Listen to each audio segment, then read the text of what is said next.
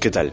Mi nombre es Leonardo Rolón y te pido que me acompañes en este resumen de noticias de reconquistasf.com.ar.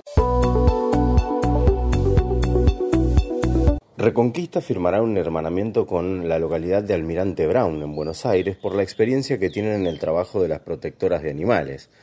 Esa localidad bonaerense es considerada como un ejemplo y el gobierno local buscará imitar algunas de las prácticas que han sido reconocidas por las protectoras de animales.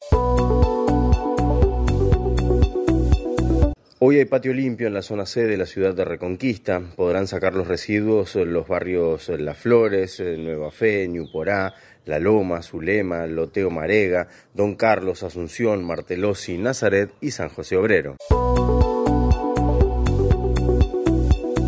Avellaneda informó que los contribuyentes inscritos en el derecho de registro e inspección deberán reempadronarse en el régimen simplificado.